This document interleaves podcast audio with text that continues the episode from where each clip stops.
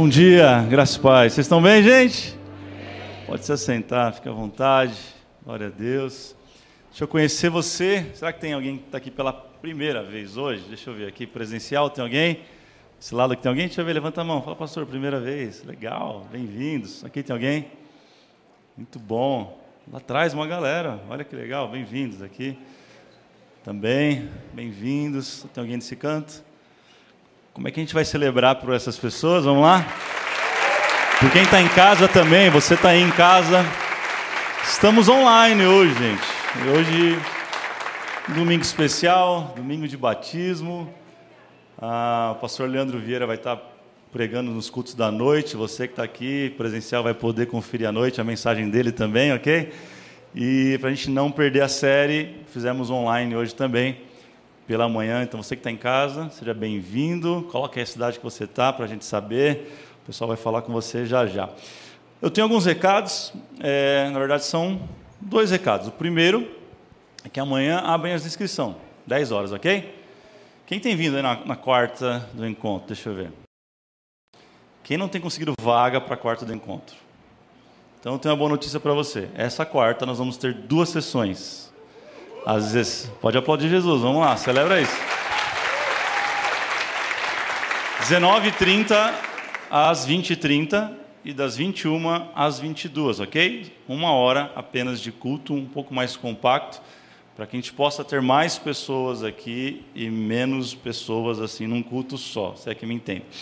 Né? A gente poder desafogar um pouco e poder receber mais pessoas. O pessoal tem, tem falado bastante, não tem conseguido, então não esquece, amanhã 10 horas sai a inscrição, então faz a faz sua inscrição, coloca o teu alarme para tocar, pode ser? Não esquece e vem para cá quarta-feira, é um teste. Se funcionar, a gente vai seguir aí por um tempo, mas se não quórum, a gente volta a ter um culto só, ok? É, e também amanhã vai abrir inscrição para o encontro de mulheres que acontece no próximo sábado. Ok, mulherada? Vamos lá. Vai ser muito legal. Então, fica conectado lá, ligado, pede para alguém fazer se você estiver trabalhando, porque as mulheres aí vai ser um, um culto só no sábado, então vai ser bem, bem concorrido. Os avisos são esses. Eu quero, eu quero falar com você hoje nessa manhã, terceiro episódio da série Uma Boa Notícia. Olha para alguém, dá um sorriso, fala uma boa notícia. É isso aí, o Evangelho é uma boa notícia. Hoje é o terceiro capítulo. Falamos sobre o Evangelho da Graça, o Evangelho do Reino, e hoje é o Evangelho eterno. Diga isso, Evangelho eterno. Abra a tua Bíblia em Apocalipse, capítulo 14. Vamos ler o verso 6 e 7. Agora ficou sério, hein, gente? Apocalipse. Eu acho que eu nunca preguei Apocalipse aqui. É um livro, né, que a gente tem um, um medinho dele, né? Não nem ler Apocalipse, meu Deus. Gente, é bênção, faz parte da Bíblia, faz parte do que Deus tem para nós. Não é todo esse. Tem gente que acha Cavaleiro do Zodíaco. Não, é Apocalipse, gente. Pokémon, não. Relaxa. Olha o que diz verso, verso 6 do capítulo 14. Então vi outro anjo que voava pelo céu e tinha na mão o evangelho eterno para proclamar aos que habitam na terra, a toda nação, tribo, língua e povo. Ele disse em alta voz: Temam a Deus e glorifiquem-no, pois chegou a hora do seu juízo. Adorem aquele que fez os céus, a terra, o mar e as fontes das águas. Quem pode dizer amém por essa palavra? Vamos orar, Pai, obrigado por essa manhã, obrigado, Senhor, pela tua presença neste lugar, pela oportunidade de compartilhar a tua palavra, poder livremente ouvir a tua voz. Somos privilegiados, ó Pai, pelo nosso país por essa liberdade. Não queremos desperdiçar nada disso, então te pedimos, Espírito Santo, fala com a gente tudo aquilo que você quer comunicar com a gente nesse dia, que nada se perca, nenhuma preocupação nos atrapalhe, que a nossa mente esteja 100% focada aqui e agora naquilo que o Senhor está fazendo. Essa é a nossa oração. Quem pode dizer amém, diga amém. O Evangelho da Graça é sobre como Deus salva. Semana passada falamos sobre o Evangelho do Reino, que é sobre o porquê Deus salva. E agora, sobre o Evangelho eterno é exatamente o que Deus salva. Diga isso, o que Deus salva. O que, que é que Deus veio salvar? Será que Deus veio salvar apenas a humanidade, apenas o homem? Porque essa é a compreensão inicial que nós temos sobre o que Deus salva. Se eu te perguntar, Jesus morreu por quem? Você vai falar o quê? Por mim, por você, por nós, pelo homem, pela humanidade. Isso é verdade, é ou não é? É ou não é, gente? Mas diga assim, ó, não é toda a verdade. Nós podemos falar da verdade, mas não falar dela toda, e, e essa é uma verdade. Deus veio salvar o homem, a humanidade, isso é uma verdade, mas não é toda a verdade sobre o Evangelho. O Evangelho eterno ele vai apontar, obviamente, para a eternidade de coisas maiores. E se nós pensarmos só no homem, não que seja pouco, entenda isso. Mas o Evangelho eterno ele é sobre a consumação do propósito divino de Deus. Ou, se você preferir, é sobre a restauração de todas as coisas. Atos capítulo 3, verso 21 vai dizer assim: ó, é necessário que ele permaneça no céu até que chegue o tempo em que Deus restaurará todas as coisas, como falou há muito tempo por meio dos seus santos profetas. Então, primeiro foi como Deus salva, por quê, e agora o que Deus salva. O que Deus salva, gente? Anote isso no teu coração, no seu bloco de notas aí. Deus não veio simplesmente para salvar somente o homem, mas Deus enviou Cristo para restaurar em si todas as coisas. Diga todas as coisas. Isso vai afetar completamente algo que nós chamamos de cosmovisão. Para quem não sabe o que é cosmovisão, é muito simples, é visão de mundo. Cosmos é mundo, não é. A gente fala do cosmos, a gente fala, nossa, agora vamos lemão, agora vamos crer em signo, não tem nada a ver com isso. A palavra cosmo original é mundo, cosmovisão é visão de mundo. Então, o entendimento do Evangelho eterno vai afetar diretamente a visão que nós temos do mundo, a percepção que nós temos do mundo ao nosso redor, ou pelo menos ela deveria afetar. Então, a, a nossa teologia, a forma que entendemos e compreendemos Deus e a Sua palavra, afeta a nossa forma de mundo. Eu passo a viver uma vida que não é mais finita. Quando eu entendo que eu sou um ser eterno, eu passo a viver uma vida que não é finita, que ela não termina nos próximos 10, 15, 20, 50 anos. Tem gente vivendo uma vida que parece que vai viver os próximos 20, 30, 40 ou 50 anos, e isso é pouco demais perto da eternidade. Quem está me entendendo? O Evangelho eterno aponta para a eternidade. Se eu compreendo que eu sou um ser eterno, a minha visão é afetada. Eu não, sabe, a verdadeira vida, ela não começa quando Jesus vai voltar. Eu vim nessa manhã mudar algumas coisas, alguns conceitos talvez você teve, que assim, não, pastor, aqui eu já aceitei Jesus, está tudo certo, agora estou esperando a vinda de Jesus, porque aí vai começar a vida, não haverá mais choro, não haverá, isso tudo é verdade, mas eu vim dizer uma, uma, uma outra verdade para você. A tua vida começou, a verdadeira vida começou quando você recebeu a Cristo aqui na terra. Tem gente esperando Jesus voltar para começar a verdadeira vida. Não, a tua vida começou agora. Não vai, não vai ter um antes e depois da vinda de Cristo. Isso é uma continuidade. O antes e depois da sua vida é quando você recebeu a Cristo. Aqui começou a eternidade, sim. A eternidade para mim e para você que cremos em Cristo, ela foi inaugurada aqui agora. É nessa realidade, é nesse plano. Isso vai afetar totalmente, compreende, a forma com que eu enxergo o mundo. Quem está entendendo isso? Diga para alguém: eternidade começa aqui.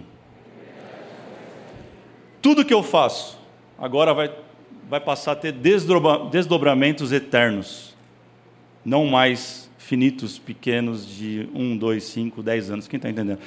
Eu quero pensar com você duas coisas que mudam na minha vida, ou deveriam mudar, quando eu vivo com essa nova consciência de mundo. Anote isso. Você que crê, obviamente, nisso. Você que crê que é um ser eterno. Quem crê que é um ser eterno? Então anote isso. Quando eu vivo com essa consciência, número um, eu passo a viver por um legado. Quando eu adquiro a consciência do Evangelho eterno, eu passo a viver agora por um legado. Herança e legado, existe uma diferença muito grande. Anote isso. Herança é aquilo que eu deixo para as pessoas. Legado é aquilo que eu deixo nas pessoas. A minha consciência muda porque eu não estou mais preocupado no carro que eu vou deixar para os meus filhos, na casa, na propriedade, na previdência, porque tudo isso é muito bom, mas isso chama herança. Quando eu tenho consciência do propósito eterno de Deus, da restauração de todas as coisas, eu passo a viver por legado. Então estou preocupado quais valores os meus filhos estão crescendo. Eu passo a me preocupar com qual consciência eles estão crescendo. Eu passo a me preocupar. Sabe qual é a maior preocupação que eu tenho com os meus filhos? É se eles amam a Jesus. Eu sempre conversei com a Dani e falei: nós precisamos ensinar essas crianças a amar a Jesus. Essa é a consciência principal, é daí que vai, vão acontecer todas as outras coisas. Não adianta eu projetar meus filhos para serem os melhores profissionais do mundo se eles não amam a Jesus. Isso é legado. Legado é o que você tem deixado, são as marcas que você tem imprimido nas pessoas. Quem chega perto de você tem que, tem que entender o legado que você carrega. Isso não tem a ver com o seu dinheiro, isso não tem a ver com o seu intelecto, não tem a ver com quantas faculdades você fez ou quantos países você visitou. Isso tem a ver com o coração que você está derramando nas pessoas. Eu passo a viver por um legado. Sabe, nos foi ensinado um evangelho escapista, irresponsável e até egoísta. Que evangelho que é esse? Aquele assim, eu preciso ser salvo, o resto é que se exploda. Não, agora eu estou salvo em Cristo. E o mundo? Ah, o mundo. Os caras que estão no mundo que cuide do mundo. Isso é egoísta. Isso é irresponsável. Eu tenho uma notícia para você: é antibíblico. Porque se eu creio que Jesus morreu para não só restaurar o homem, mas todas as coisas, eu passo a ter responsabilidade com o mundo. Então, se eu jogo o papel para fora do carro, está falando se eu creio na eternidade ou não, porque eu tenho responsabilidade com o mundo à minha volta. O quanto eu, eu me envolvo na, na política da minha cidade, eu não estou dizendo você ser um político, estou dizendo você, você não pode ser apolítico. Você precisa entender o que está acontecendo na sua cidade. Você precisa saber o que está acontecendo no seu país. Ano que vem tem eleição. Eu não posso. Eu não sou desse mundo. Eu sou. Você é o quê? Você é de Marte, irmão? Você. Não, porque. Ah, eu não sei o quê. Eu não tenho. Não, que qualquer um que entrar, tanto faz. Eu vou votar é nulo mesmo ou branco, porque não me interessa. Você está sendo irresponsável com a criação e com o mundo que Deus está, está restaurando. E a gente foi colocado aqui não só para isso, a gente foi colocado para salgar o mundo, para ser luz para o mundo. Você está entendendo como muda a nossa cosmovisão, a visão de mundo que nós temos e como a gente vai se comportar a partir daí? Então eu não vivo mais uma vida de herança, mas eu vivo uma vida de legado, de propósito. É por isso que nós temos um propósito bem definido: edificar, amar e servir. Nós não estamos construindo uma igreja para os próximos 10, 20 anos, mas para os próximos 100, 200, 300 anos. Tem gente que acha que planejar o futuro é não crer que Jesus está voltando. Não, eu creio tanto que ele está voltando que a gente vai fazer a melhor igreja para os nossos filhos, dos filhos, dos filhos e dos filhos. Aí se ele voltar, se ele voltar, tudo bem, aí é outra coisa. Mas a gente fazer a nossa parte, quem está entendendo? Isso afeta se eu compro a melhor cadeira para você sentar. Essa cadeira a gente experimentou ela. Sentei em 10, 15 cadeiras, eu falei, essa aqui o povo vai ficar. Ela apoia bem a lombar, não apoia? Você senta. Fala a verdade. Por que, que a gente compra o melhor? Por que, que a gente tem princípio de excelência? Por que o melhor som? Por que, por que gente? Por que a melhor câmera? Porque é princípio divino. A gente foi colocado nessa terra para restaurar todas as coisas. Isso fala das sete esferas da sociedade, isso fala isso fala da, da, da, família, da religião, isso fala da educação, isso fala de mídia, isso fala de artes, que é entretenimento, entretenimento e esporte, isso fala de economia, negócios, comércio, e fala de governo, as sete esferas. Nós somos chamados para atuar nas sete esferas. Então Deus não colocou você aonde você está só para você ser um crente lá, mas é para você ser sal e luz e mudar a história e restaurar o modelo bíblico a família, a economia, os negócios, tudo que você estiver, a arte, tudo tem que ser restaurado conforme o modelo da palavra de Deus. Deus não quer tirar você de lá, Deus quer te usar lá. Não, pastor, está entendendo? Está uma luta na empresa, eu estou orando para sair. Mas será que Deus quer tirar você de lá? Ou Ele quer te usar nesse meio dessa luta para você restaurar o reino dele nesse lugar? Está pensando muito pequeno, está pensando para os próximos cinco anos, você está querendo mudar a história dessa empresa que você vive. Quem está entendendo isso, gente? O Evangelho aponta para a remissão de todas as coisas. De todas as coisas. Quem quer descobrir se algo na sua vida é de Deus, diga amém. Quer saber? Então anote duas coisas. É de Deus se o que você está vivendo não termina em você.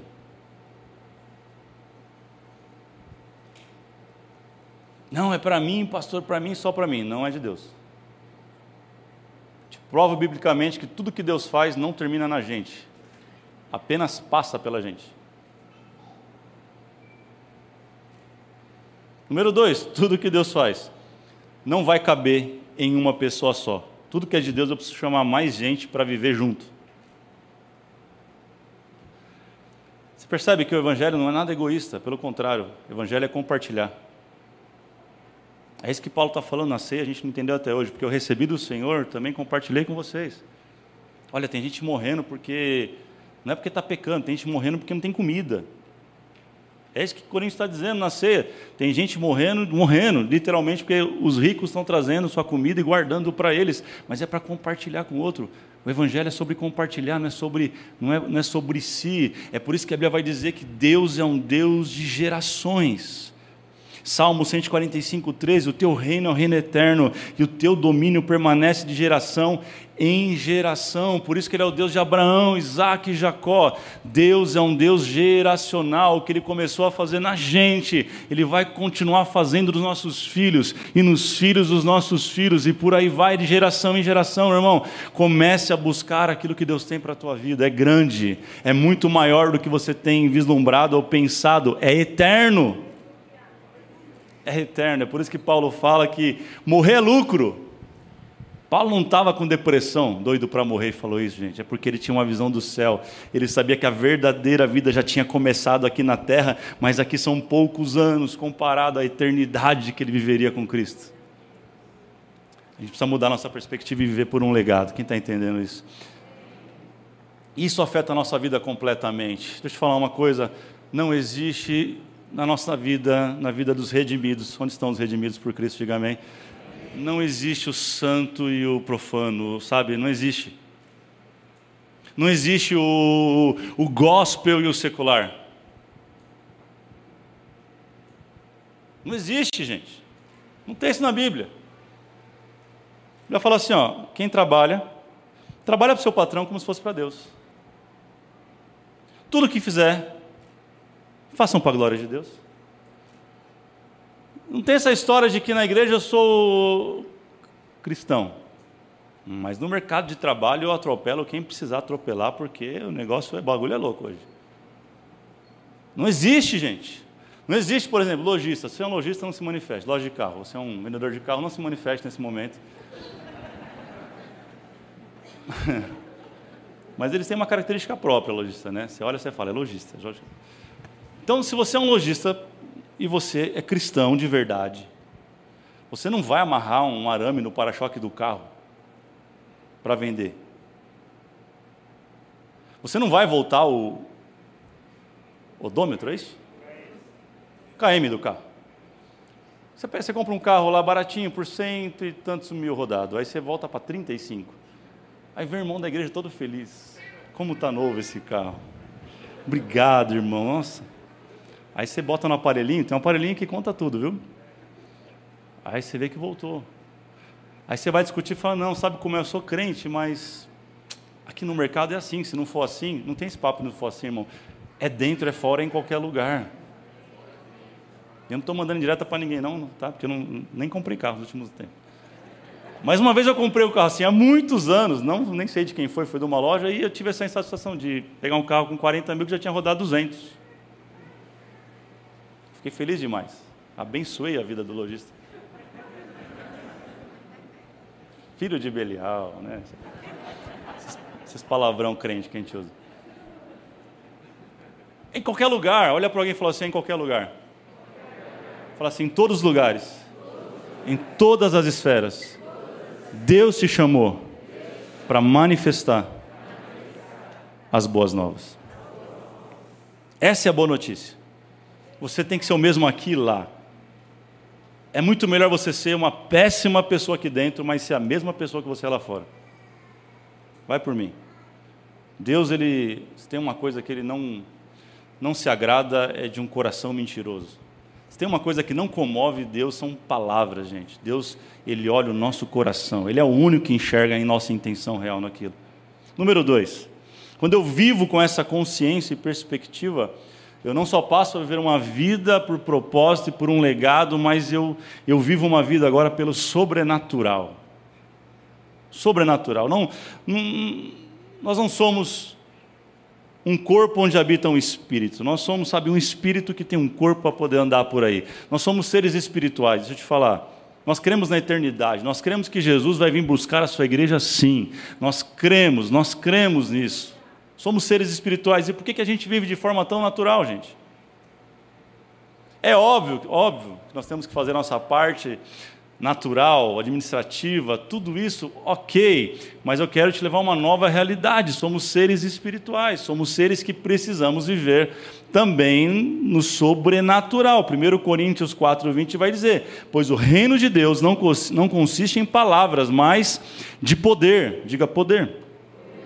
1 Coríntios 2, 4 vai dizer a mesma coisa. Minha mensagem minha pregação não consistiram de palavras persuasivas de sabedoria, mas consistiram de demonstração do poder do Espírito, para que a fé que vocês têm não se baseasse na sabedoria humana, mas no poder de Deus. É sobrenatural, é profético. O que é profético?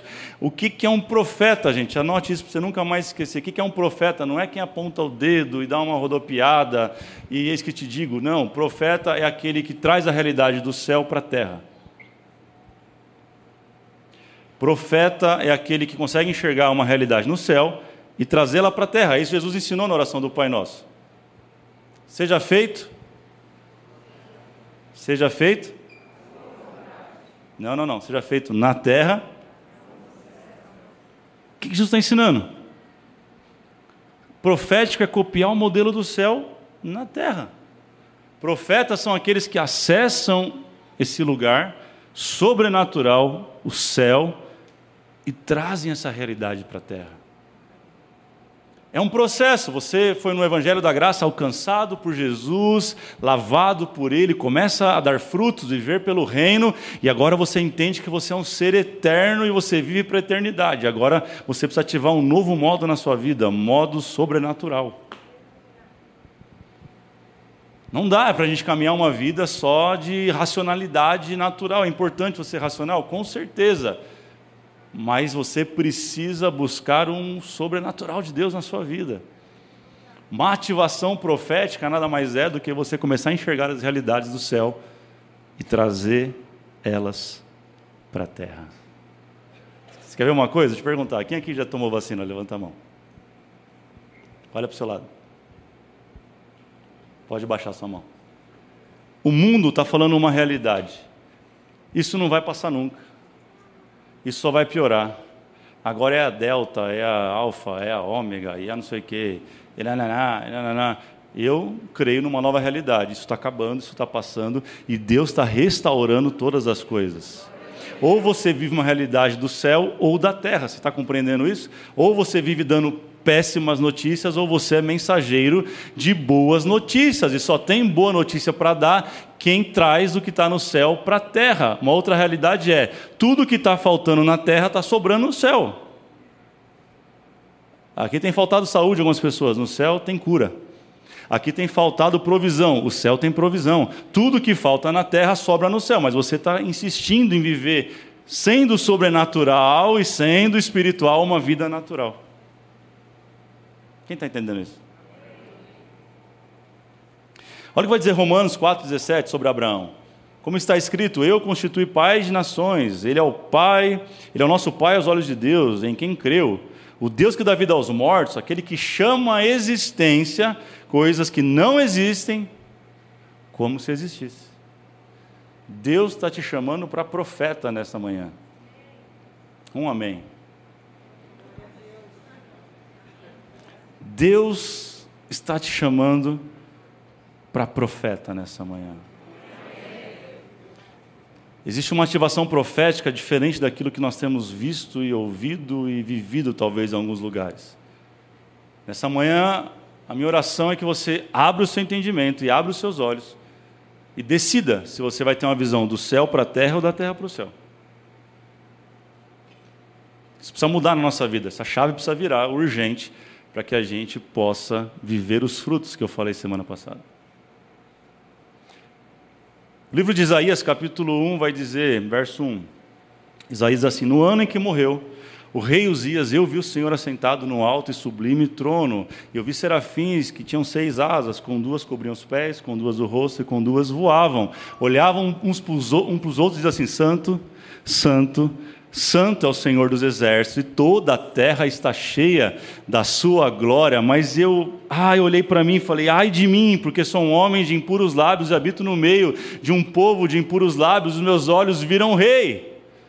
Então, um ser pegou uma tenaz, tirou uma brasa do altar de Deus, tocou os meus lábios, eu fui purificado e a minha iniquidade foi tirada. Esse texto nós temos duas perspectivas. Uma é do céu para a terra e outra do, da terra para o céu. Isaías está olhando da terra para o céu e dizendo: A terra está cheia de iniquidade, de pecado, os meus olhos viram ao rei.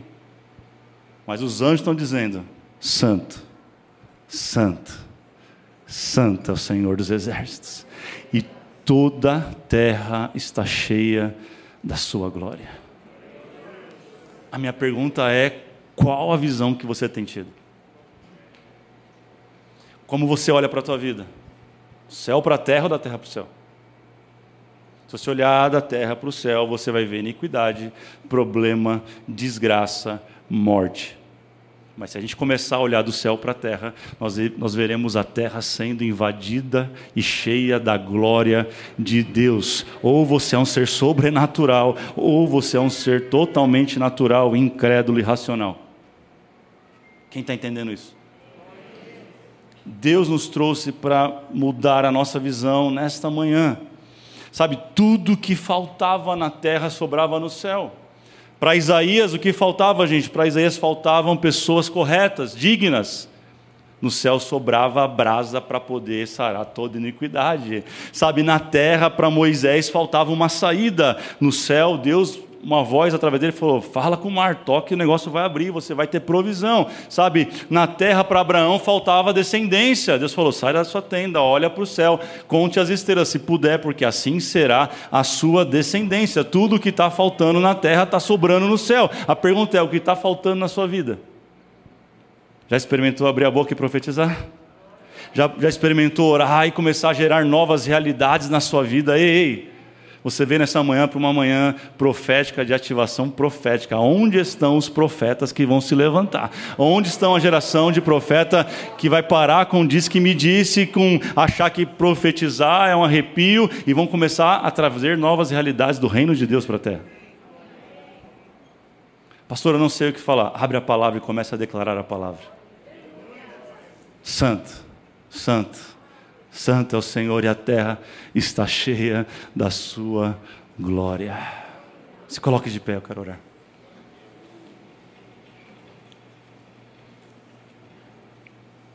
Eu quero orar por algumas pessoas nessa manhã.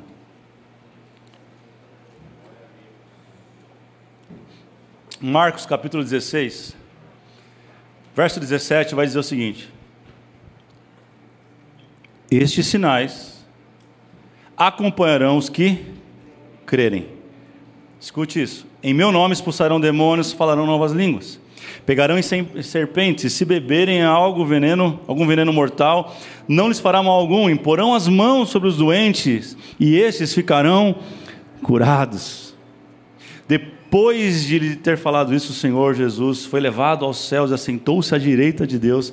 Então os discípulos saíram e pregaram por toda parte. O Senhor cooperava com eles, confirmando-lhes a palavra com os sinais que acompanhavam. Ou nós entendemos que os sinais vão nos acompanhar, ou a gente vai continuar vivendo uma vida correndo atrás de sinal. Antibíblica. Anti-evangelho. Deus não te colocou para correr atrás de sinal. Deus não te colocou para correr atrás de palavra profética. Deus te colocou para os sinais te acompanharem e para você ser um profeta. O que Deus começou, o que Jesus começou ativando os seus discípulos nesse texto, não parou neles. Eu tenho uma boa notícia, que começa em alguém que é de Deus, nunca para nele, mas vai de geração em geração. O mesmo espírito que estava sobre ele está sobre nós. Eu quero orar por autonomia nessa manhã. Deus não me chamou para pastorear uma igreja de dependentes espirituais. Você não depende de um pastor, você não depende de um profeta, você não depende de um apóstolo, você depende de ter autonomia do céu sobre a tua vida para se mover no mundo espiritual. Estou falando de bagunça, estou falando de autonomia. Pastor, vem orar para o meu filho que está doente. Você pode colocar as mãos e orar pelo teu filho e ele ser curado. Ah, pastor, corre aqui que o demônio manifestou. Não, não, você tem autonomia do céu para orar, expulsar o demônio em nome de Jesus e o demônio sair da vida daquela pessoa. Você não precisa, escute isso. Uma coisa é você caminhar numa família espiritual, isso é uma coisa. Outra coisa é você ter dependência espiritual. Pastor, eu tenho 15 anos. Você pode fazer isso. Os demônios não respeitam idade, eles respeitam aquele que está sobre nós. Eles não respeitam tempo de, de, de crente, tempo de igreja, de, eles respeitam a autoridade de Cristo que está sobre nós. Em nome de Jesus, em nome de Jesus acontece. Eu creio que vamos começar a viver um mover poderoso nesses dias. Nesses dias você vai começar a ver milagres, milagres e sinais acontecendo e acompanhando a tua vida porque você entendeu e recebeu hoje nessa manhã a autonomia do céu sobre a tua vida. Eu quero orar por aqueles que têm buscado isso em Deus. Existem pessoas que têm orado, por isso o Senhor me falava quando eu escrevia essa mensagem, de pessoas que têm buscado essa autonomia e receber do céu essa autoridade. Sai do teu lugar, vem diante do altar. Rapidamente nós queremos orar por você e validar isso sobre a tua vida. Chega bem pertinho aqui, por favor.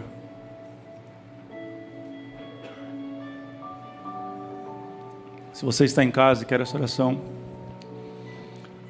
para tudo que você está fazendo agora na sua casa e vamos orar juntos. Nós temos recebido tantos testemunhos incríveis, gente. Ontem, ontem duas moças que participaram da integração de novos membros, nós, nós recebemos mais 82 novos membros ontem à tarde. Dentre eles duas moças que falou, pastor, eu nunca vim na igreja eu sou membro do online. A gente era de outra expressão religiosa, a gente se converteu pelo online, a gente quer se batizar, primeira vez que a gente pisa na igreja, a gente quer ser membro aqui. Eu falei, uau, então se você está em casa, você faz parte disso também. Existe uma igreja online, gente, existe uma igreja conectada. Ela é online, ela é, ela é virtual, mas ela é real, ela existe. Ela existe. Você quer receber essa autonomia do céu hoje? Feche seus olhos, levante suas mãos para frente, assim, com as palmas das mãos para cima. Sabe, não, não é sobre o que eu vou entregar para vocês, mas é sobre aquilo que o Senhor vai derramar sobre a vida de vocês. Vamos lá, comecem a orar, comecem a pedir. Fala, Senhor, me reveste deste poder e autoridade. Jesus disse que nós faríamos obras maiores do que Ele fez maiores do que ele fez, e nós temos vivido coisas poderosas. Coisas poderosas. Vamos lá, comece a orar, Senhor. Derrama Espírito Santo nessa manhã. Sela os teus filhos com esta palavra, aqueles que têm orado por essa autonomia, que têm buscado no Senhor, se moverem no profético e no sobrenatural. Espírito Santo de Deus, vem. Vem, vem, derrama, derrama, derrama, derrama do mesmo espírito e autoridade, que as escamas dos olhos caiam agora que sejam abertos os olhos espirituais dos seus filhos para que eles possam enxergar oportunidades, oportunidade de manifestar curas, oportunidade de manifestar restaurações, oportunidades de manifestar libertações, oportunidades, Senhor, que eles possam enxergar todo o problema que aparecer na vida deles como uma oportunidade da manifestação do seu favor e da sua graça, Senhor. Levanta uma geração neste lugar aqui em Santo André, autônoma, Pai. Que são ligados a uma família espiritual, sim, mas tem autonomia no teu reino para manifestar o teu poder. Oh, quem creu na tua palavra, como crerão se não houver quem pregue? Vem, Senhor, com teu envio nessa manhã restaura os ministérios que estavam parados, enferrujados. Vem, Espírito Santo de Deus. Oh, levanta profetas, levanta mestres, levanta evangelista, levanta, Senhor, nesta manhã, levanta pastores. Oh, conforme o teu coração, ei, Espírito Santo de Deus. Ei, ei.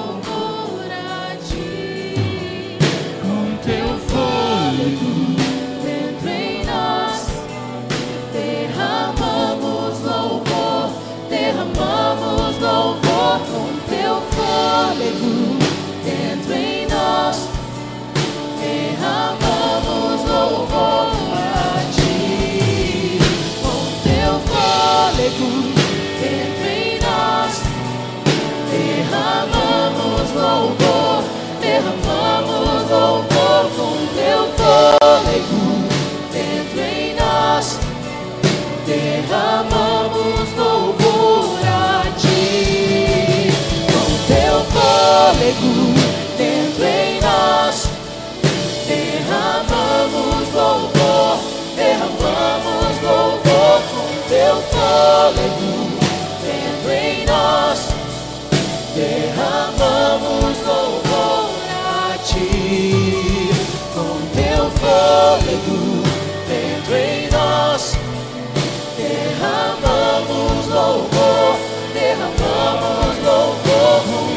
com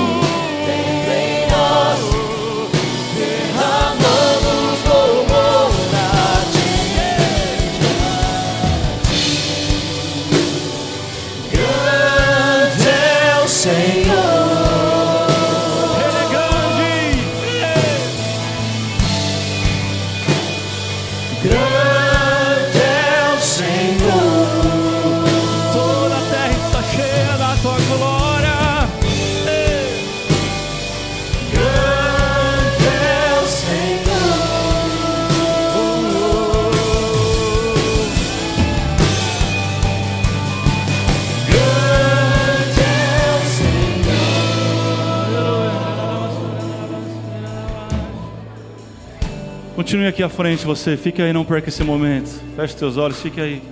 Os pastores estão olhando por você. Feche seus olhos, toda a igreja. Eu quero rapidamente convidar você. Quero fazer um convite. Você que não teve a oportunidade ainda de entregar a sua vida a Jesus. Você que tem vindo nos cultos, você que está online ou aqui presencial. O que, que é isso, pastor? É, é você declarar com o seu coração que você ama Jesus, que você quer viver para Ele, por Ele, que você reconhece o sacrifício que Ele fez na cruz.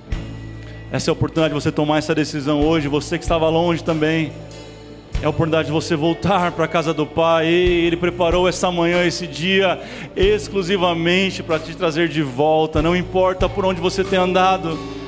Ei, escute isso. Importa você tomar essa decisão.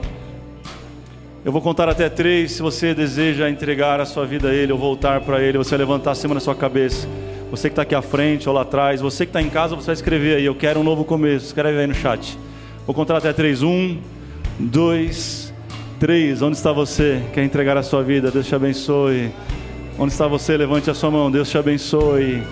Deus te abençoe. Onde está você? Onde está você? Tem mais gente. Levante as suas mãos. Jesus está te chamando para Ele. Tem mais alguém? Levante sua mão. Vamos lá. Lá atrás. Deus te abençoe. Glória a Deus. Vamos aplaudir o nome do Senhor por essas pessoas. Aleluia. Glória a Deus. Glória a Deus. Volte para o seu lugar com a certeza daquilo que Deus fez na tua vida. Você que tomou essa decisão, preste atenção.